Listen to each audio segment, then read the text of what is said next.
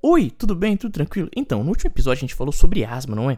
Hoje eu quero continuar falando um pouquinho com você sobre esse conteúdo. Meu nome é Lucas e esse é o Consegue Me Explicar. Antes de mais nada, eu quero te pedir aqueles convites de sempre e pedir desculpas se você estiver ouvindo algum barulho de fundo. Tem um vizinho meu cantando, mas isso é o de menos.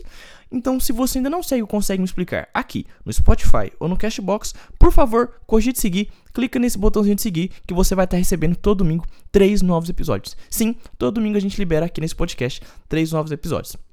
Além disso, eu te convido a seguir a gente também lá no Instagram. O Instagram do Consegue Me Explicar é arroba consegue me explicar underline. Arroba consegue me explicar underline. Além disso, eu gostaria de pedir para você também compartilhar com todo mundo esse episódio. Se você compartilhar com todo mundo esse episódio, mais pessoas têm noção do Consegue Explicar e têm noção desse conteúdo.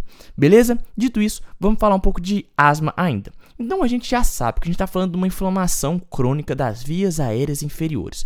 Lucas, mas a gente vai saber que vai existir sintomas que vão sugerir asmas e que não vão sugerir asmas. Hoje a gente vai abordar de maneira rápida alguns sintomas que vão acabar sugerindo asma e alguns que não vão acabar sugerindo asma.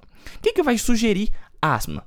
O que, que vai sugerir asma vai ser que o paciente que vai relatar mais de uma queixa respiratória concomitantemente. Ou seja, ele não vai só é, relatar para você que está com falta de ar. Ele vai relatar que está com falta de ar. A mãe vai chegar para você e falar: Doutor, eu estou ouvindo um barulhinho como se fosse um sibilo da minha criança. Ah, doutor, ele está com falta de ar ele está com tosse. Hum, então ele está com falta de ar e tosse. Doutor, eu tô sentindo sensação de aperto no peito. Então você vai perceber que é sugestivo da asma mais de um tipo de queixa respiratória concomitante.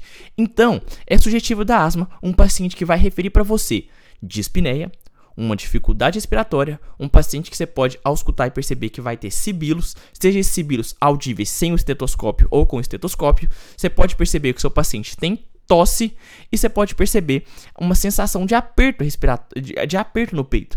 Então a asma é sugestivo do paciente de asma ter mais de uma queixa respiratória concomitante.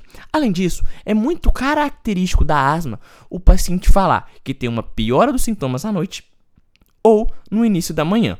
A piora dos sintomas durante a noite ou início da manhã é em consequência de uma variação fisiológica do ciclo circadiano da musculatura é, brônquica.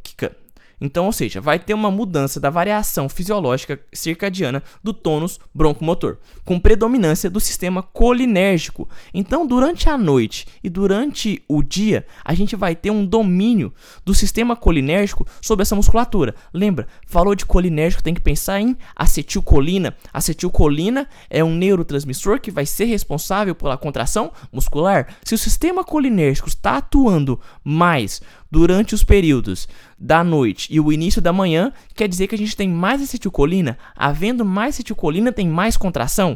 Mais contração dos brônquicos, dos brônquios, a gente vai ter o quê? Broncoconstrição. É por isso que o paciente vai relatar durante o período da noite e o início da manhã uma dificuldade respiratória. Então, a gente vai ter uma predominância do sistema colinérgico durante o período de sono. A questão da musculatura é, brônquica vai estar tá exacerbada. Então, a gente vai ter uma bronquio uma broncoconstrição. Havendo uma broncoconstrição, o paciente vai ter essa dificuldade respiratória. Por isso, a piora da sintomatologia durante a noite e durante o dia. Então, a piora da sintomatologia é justificada pela variação circadiana do tônus broncomotor. Beleza? Tranquilo? Outra coisa que é importante falar é sobre a, varia a variabilidade na frequência e intensidade dos sintomas nesse paciente que tem asma. Beleza? Tranquilo. Além disso, em pacientes que são suscetíveis, é, sugestíveis à asma, ela vai ter um início ou piora dos sintomas com contato de é, desenvolvimentos é, típicos, que é aquela questão dos alérgenos, das infecções de via aérea superiores e aquela questão que a gente falou. Não sei se você lembra, a gente comentou sobre o tipo de asma. Você se lembra que a gente comentou sobre essa questão? Ah, Lucas, eu acho que eu lembro mais ou menos. Então, qual que era aquela questão que a gente falou que é o mais o mais frequente, a, a, asma alérgica, que é aquela asma extrínseca, que é a forma predominante, 80% dos casos, que geralmente se inicia da infância e está relacionado à atopia. Beleza? Tranquilo? Até aí para você? Tá sossegado, não tá? Beleza. Então, esses vão ser as questões sugestíveis à asma, mas também tem as não sugestíveis. Concorda comigo? Claro que sim, não é? Certo.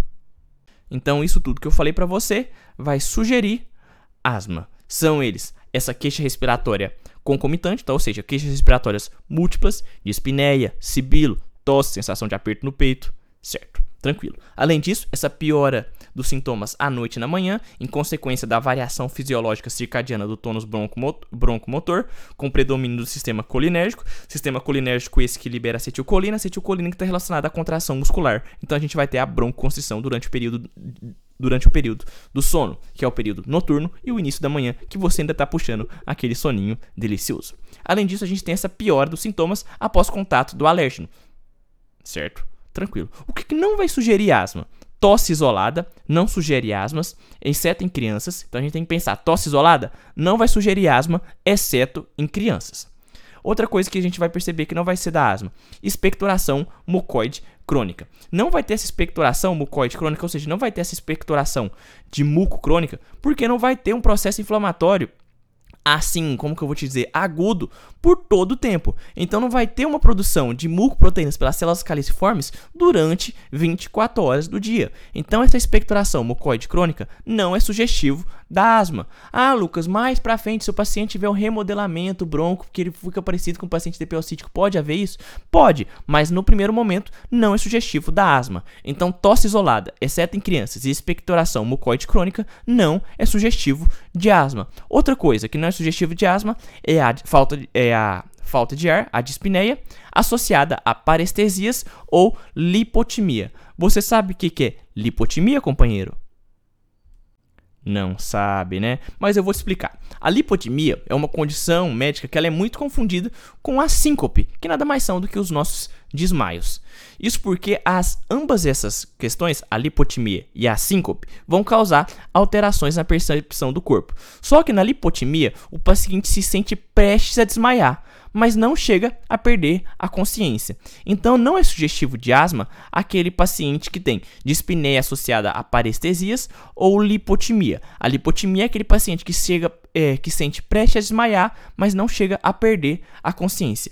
Outra coisa que não está relacionada à asma, dor torácica anginosa, não está relacionada à asma. Outra coisa também, que não está relacionada à asma é a dispneia, esforço induzido associado a estridor inspiratório. Lembra, a asma está mais relacionado à expiração, tanto é que a gente vai escutar sibilância no paciente. Então, dispneia, esforço induzido associado a estridor inspiratório não é sugestivo de asma. Dor torácica anginosa não é sugestivo de asma. Dispneia associada a parestesias ou lipotimia não é sugestivo de asma. Expe expectoração mucoide crônica não é sugestivo de asma. Tosse isolada, exceto em crianças, também não é sugestivo de asma. Beleza? Tranquilo, né?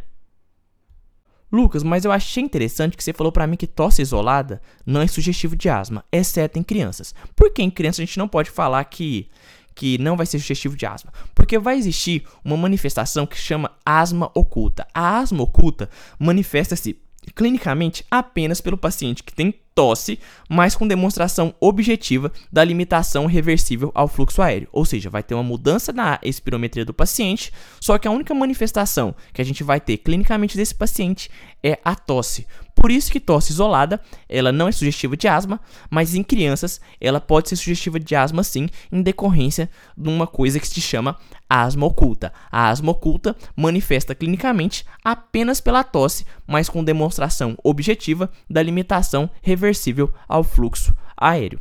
Beleza?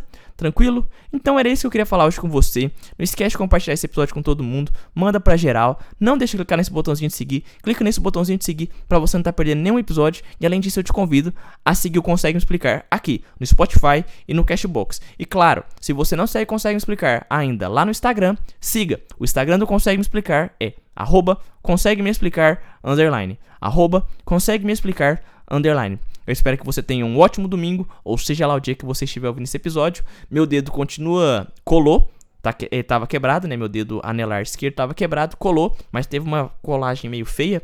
Eu ainda não consigo fechar ele inteiro, mas se Deus quiser, ele vai fechar.